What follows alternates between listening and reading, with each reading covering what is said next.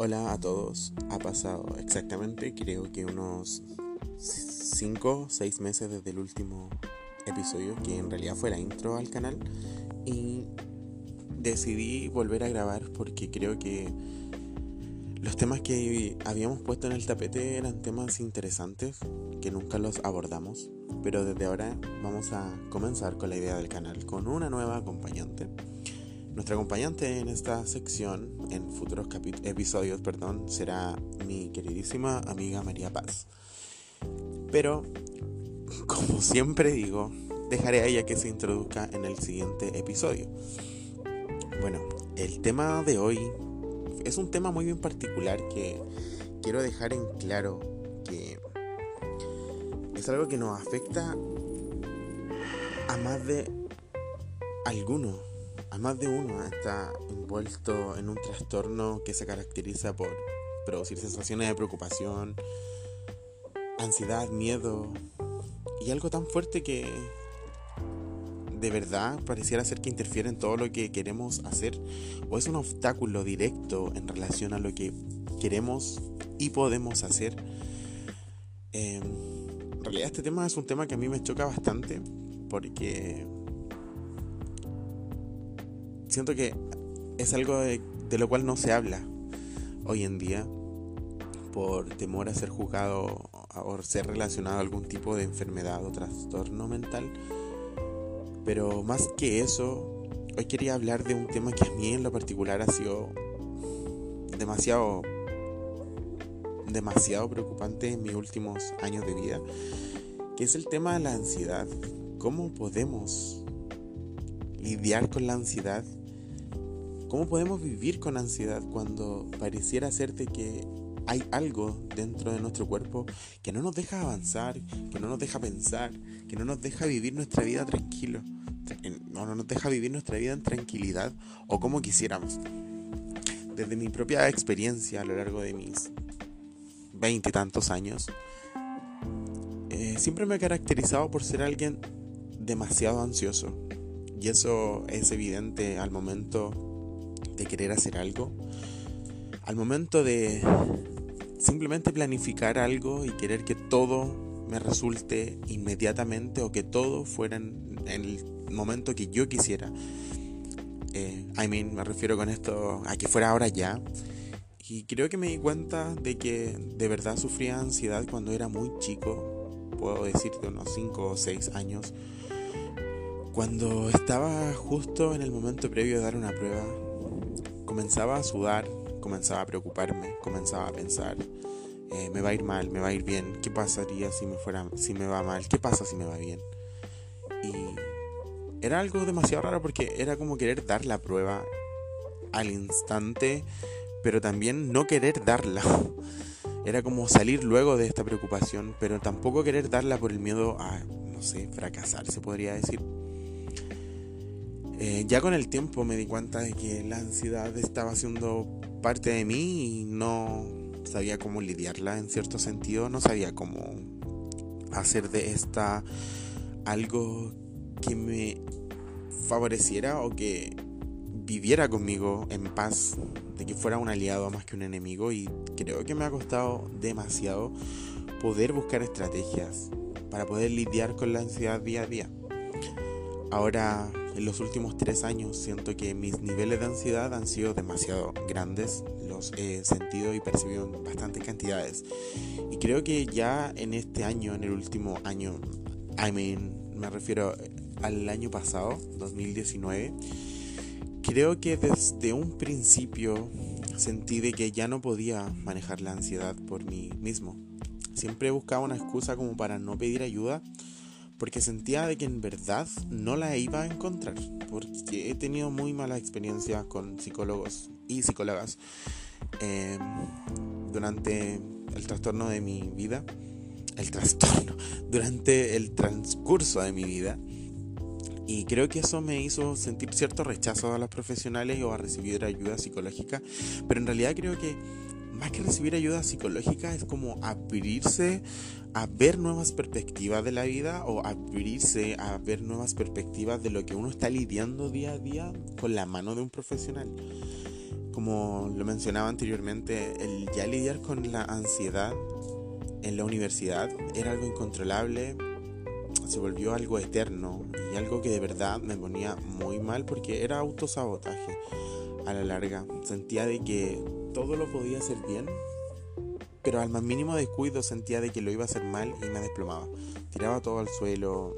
me refiero literalmente, lo tiraba todo al suelo. Sentía que no iba a ser capaz de hacer cosas que los demás sí podían hacerlo. Y a pesar de que me va muy bien en la universidad, siento que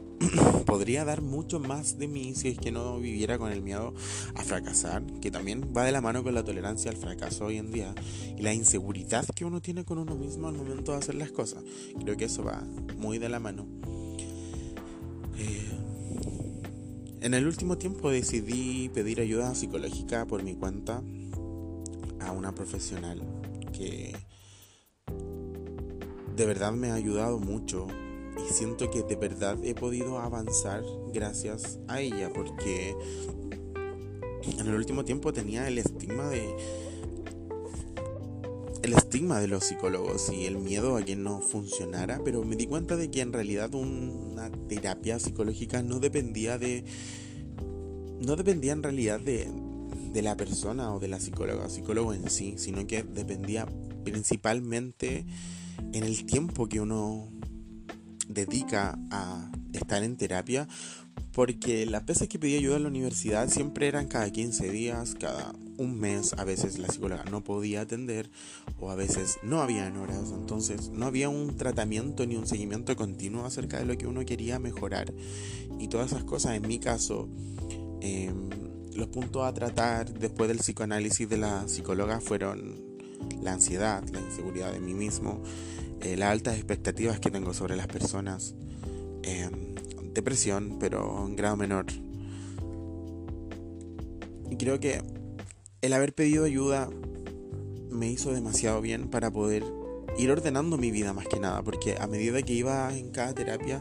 me iba dando cuenta de que habían cosas en mi vida que estaban en desorden, que era como un puzzle que no lo sabía armar y el puzzle era yo. Entonces, nadie mejor que yo para conocerme y poder armar todo lo que me tenía mal, porque de verdad llegué con la cabeza dividida así como en mil. No sabía dónde estaba, no sabía a lo que iba, no sabía lo que quería en la vida. Y a medida de que pasó el transcurso del, del análisis, de la psicóloga me fue explicando ciertas cosas, guiando nuevos caminos, y en realidad me sirvió mucho al momento de cuando ella me entregó el psicoanálisis, porque de verdad sentía de que todo lo que había descrito en un papel era yo, era yo al desnudo, eh, con todo lo que era, con mis inseguridades, con mis fortalezas, con mis debilidades. Creo que nunca nadie había podido describirme de esa forma y en cierta parte sentía como un poco de miedo porque era yo descrito en, en un papel en, un análisis, y era el yo que muchas veces uno no quiere que los demás sepan. Entonces fue como un poco choqueante para mí saber esa parte, pero podría decir con exactitud de que en un 100% el psicoanálisis me describió en un 99%. Y ya al empezar a buscar estrategias para poder lidiar con la inseguridad, la ansiedad, creo que fue determinante en mi vida porque ahora puedo decir en este punto de que estoy ordenando poco a poco mi vida y siento que ya la tengo un poco ordenada, aunque sí sé que hay mucho por trabajar. Pero puedo reconocer y puedo darme cuenta de que muchas de las personas en general ve la, la necesidad de pedir ayuda psicológica como algo innecesario, como algo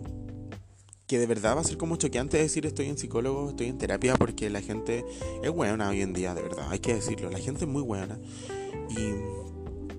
tiende a pensarte que ir al psicólogo es estar loco. Y no, en verdad no. Onda, todos deberíamos cuidar nuestra salud mental como un acto de amor propio. Así lo vi yo, un acto de amor propio. Porque pucha, no sé, pues onda tú te resfrías, tienes un dolor de estómago, garganta, cualquier cosa, whatever, you have the tendency to go to the doctor. Tienes como la manía de ir al doctor o asegurarte de que todo está bien, pero en términos de físico, salud física, pero que hay acerca de la salud mental, es un estigma que de verdad, rígido, que la sociedad tiene que eliminarla de una vez por todas, porque siento que todos en nuestra vida hemos necesitado psicólogo y nunca hemos asistido a terapia, nunca hemos pedido ayuda. Y creo que también se debe por el sistema en el cual estamos inmersos acá en Chile, porque como mencionaba anteriormente, ya en la universidad, si bien el, el tener psicólogo, asistencia mental o whatever, te da como un plus, pero pucha, cuesta caleta encontrar una hora o a veces, bueno, ahora el campo en el que yo estudio tiene psicóloga propia, entonces creo que es más fácil, pero yo no he ido, porque ya decidí quedarme con mi psicóloga, que de verdad es seca, la aprecio caleta porque es seca, y puedo decir desde la experiencia previa, el ir a Talca, donde yo me atendía, donde yo iba, requería mucho tiempo, viajaba una hora y media, a veces una hora y tanto, llegaba ya entonces eran 45 minutos, a veces 40, entonces una vez al mes, dos veces al mes. Entonces siento que no hay un análisis periódico acerca de lo que a ti te está pasando y siento que de verdad el ir a terapia semana a semana, el que la psicóloga vaya viendo tu cambio mental o cómo tú vas a cada sesión, influye mucho en el cómo te va a dar tu psicoanálisis. Y creo que eso debería estar sí o sí asegurado para todos. Todos deberíamos estar en, terapias o todos deberíamos asistir al psicólogo, ya sea porque sí o porque no, porque es algo que de verdad requiere mucho trabajo el sanarse mentalmente, no mentalmente, sino que el sacar estigmas de nuestra cabeza, el querer pedir ayuda psicológicamente para que tu, tu mente funcione bien, yo siento que ese ha sido mi mayor acto de amor propio en la vida, el querer estar bien mentalmente, porque he llegado a muchos puntos de mi vida en el cual he pensado así como de verdad... voy a arruinar todo esto por un por no saber cómo manejar mis emociones entonces era algo demasiado brígido y me estaba atormentando demasiado he vivido momentos increíbles en mi vida, pero a la misma vez siento que el no estar bien mentalmente o emocionalmente hacía mirar todo esto como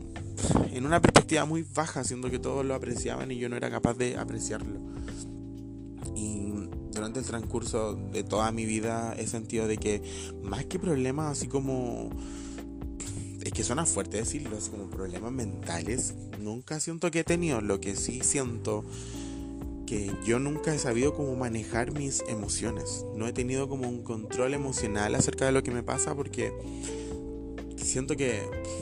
cuando chicos no supieron cómo, bueno, no sé si enseñarme, criarme, whatever, pero siento que si me hubieran enseñado de chico todo lo que conlleva a trabajar nuestras emociones, el saber qué son nuestras emociones o cuáles son las ventajas de mantener una salud emocional para futuro, creo que todo hubiera sido diferente porque nadie te lo enseña. Ni siquiera había un workshop en ese tiempo cuando yo estaba estudiando. Que a uno le hicieran así como abrir la mente acerca de todos los beneficios que tiene la salud emocional o estar en equilibrio con nuestras emociones para que si el cuerpo nos responda bien. Así que desde mi perspectiva y desde todo mi, toda mi experiencia, He podido decir,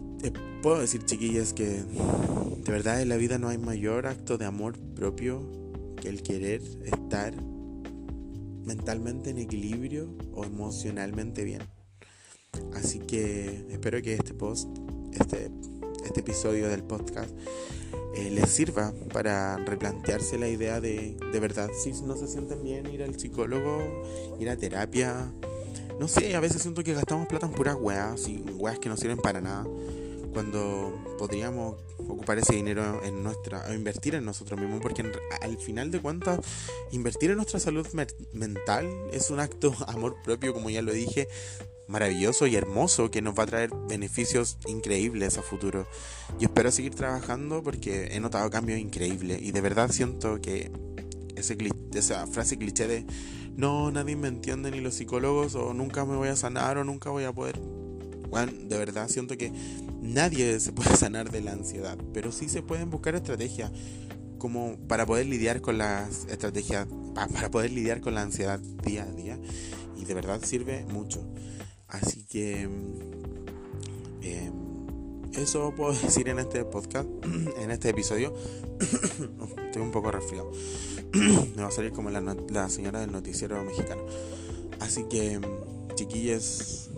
quiéranse a tal punto de querer estar bien emocionalmente y mentalmente bien, como un acto de rebeldía y amor propio. Así que eso, ese es nuestro, nuestro primer podcast. Y espero algún día poder hacer un podcast o grabar un episodio de este podcast con mi psicóloga. Así que vamos a trabajar en eso para poder lidiar con algunas preguntas o cosas que ustedes de verdad sientan que son necesarias eh, abordarlas o tirarlas al tapete. Este ha sido el último minuto de grabación de nuestro canal Juventud Crónica, así que espero que esto haya servido. En realidad, solo son consejos desde mi perspectiva, no puedo decir eh, esto te va a sanar ni nada, pero de verdad vayan al psicólogo o la psicóloga, niñas. Es muy importante y de verdad van a ver que después la vida va a empezar a tomar su lugar poco a poco.